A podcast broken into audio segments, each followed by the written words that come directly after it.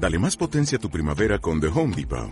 Obtén una potencia similar a la de la gasolina para podar, recortar y soplar con el sistema OnePlus de 18 voltios de Ryobi desde solo 89 dólares. Potencia para podar un tercio de un acre con una carga. Potencia para recortar el césped que dura hasta dos horas. Y fuerza de soplado de 110 millas por hora. Todo con una batería intercambiable. Llévate el sistema inalámbrico OnePlus de 18 voltios de Ryobi. Solo en The Home Depot. Haces más. Logras más. Hola y bienvenidos a un programa más para hablar sobre protección de derechos. El día de hoy vamos a abordar el tema de movilidad humana.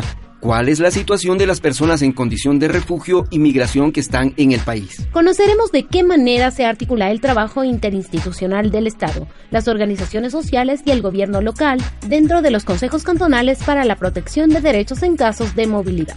Bienvenidos, y bienvenidas. En un contexto global donde el desplazamiento forzado se incrementa por situaciones de guerra, política, ambiente, situación económica y más, Ecuador es un ejemplo a nivel mundial por contar con una ley que reconoce a las personas el derecho a migrar. No se identificará ni se considerará a ningún ser humano como ilegal por su condición migratoria. Nadie será ilegal. Esa es la consigna y mucho menos por su situación migratoria en el Ecuador. Quienes se encuentren en condiciones de movilidad humana son iguales ante la ley, con derechos y obligaciones amparados por la Constitución.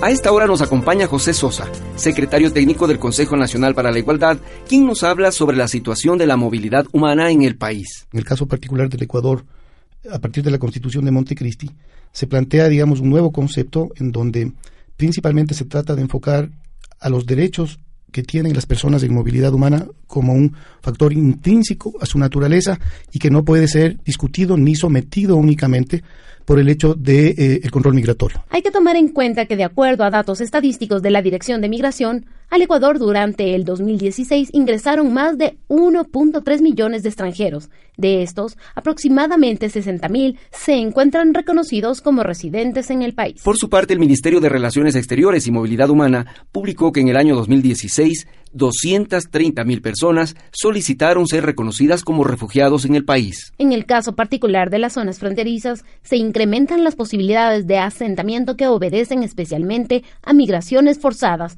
por temas de violencia y conflicto armado. En el caso particular de Sucumbíos, aparte de ser una frontera limítrofe con Colombia muy extensa en términos geográficos, también tienes, digamos, hechos que inciden grandemente, y esto tiene que ver mucho con uno de los temas de interés con refugio y, temas de tráfico. El desplazamiento del que son víctimas a lo largo de estos más de 50 años de violencia eh, en Colombia ha significado la presencia de una significativa población colombiana en la región. Venezuela, se hablan de varios millones de colombianos que radican en Venezuela desde hace muchos años.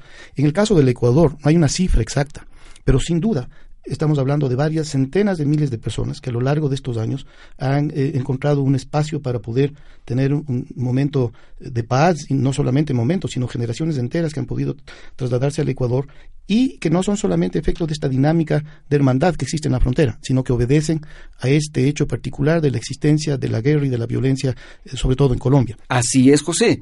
El Ecuador es el país de América Latina que tiene mayor cantidad de personas que se han visto obligadas a dejar sus hogares a causa de conflictos políticos, limítrofes, de violencia o por situación económica. El Ecuador se enfrenta a grandes desafíos al considerarse un territorio con fronteras abiertas, donde todos quienes lleguen al país tienen derecho a acceder a servicios básicos como la educación, salud, vivienda y trabajo, además de contribuir al desarrollo en el lugar de acogida. Ahora damos la bienvenida a Sonia Aguilar. Ella es jefa de la oficina de ACNUR, la Agencia de las Naciones Unidas para Refugiados aquí en Lago Agrio y nos resalta lo importante que es la protección de derechos para quienes se encuentran en condiciones de movilidad humana. La Constitución del Ecuador establece que la movilidad humana es un derecho. Esto quiere decir que las personas se mueven, cambian de país por distintas motivaciones, a veces porque quieren conocer, a veces porque quieren mejorar su situación económica y a veces porque se ven obligados a ello, como las personas refugiadas y solicitantes de asilo. Desde este marco constitucional es importante favorecer la protección de las personas refugiadas que viven en el Ecuador, en cumplimiento de los estándares internacionales, de las responsabilidades que el país ha, asumido. Efectivamente, estimada Sonia.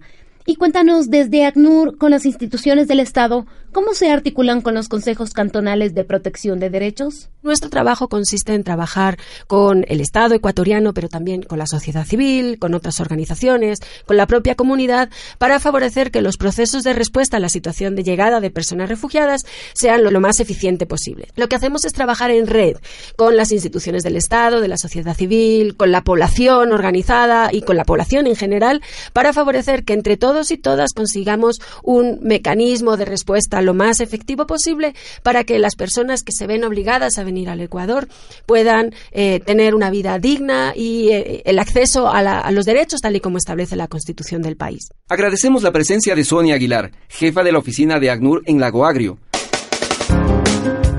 Antes de finalizar, queremos recordarle, amiga y amigo oyente, que si usted se encuentra en situación de refugio o ha sufrido violación a sus derechos por trata o tráfico, ha sido víctima de tortura o violencia y está escuchando este programa, puede acercarse a los consejos cantonales de protección de derechos. Aquí usted recibirá la atención de las entidades del sector público, organizaciones sociales y del gobierno local quienes trabajan en procesos de atención, protección y restitución de derechos. Recordando además que todo ser humano, más allá de su nacionalidad, condición migratoria o grupo de movilidad al que pertenezca, tiene derechos y deberes que deben ser reconocidos, respetados, pero sobre todo garantizados. Hasta un próximo programa.